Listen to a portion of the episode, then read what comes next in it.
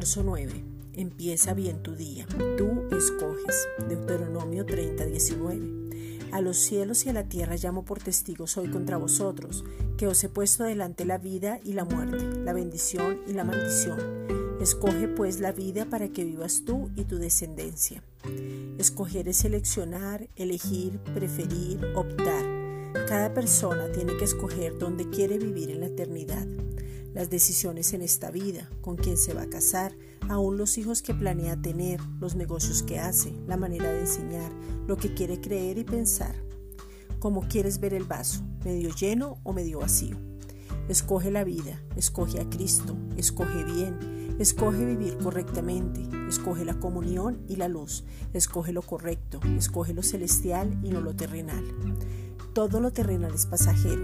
Salomón decía que todo lo que está debajo del cielo es vanidad de espíritu.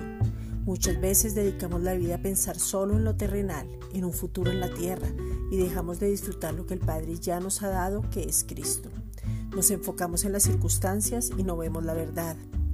Nada ni nadie te puede llenar, complementar, ayudar o saciar lo que necesitas. Solo Cristo, porque en Él está la luz para que dejes de andar en tinieblas. En Él está la justicia para darte la posición como hijo amado y que tú seas la justicia. En Él está la verdad porque Él es la verdad y por medio de esa verdad tenemos verdadera libertad. Él mismo te llena, completa, ya te ayudó para darte y saciar todo lo que necesitas, para que de tu interior corran ríos de agua viva. Pero tú escoges, tú eliges, tú decides. Escoge la vida para que vivas tú y toda tu descendencia.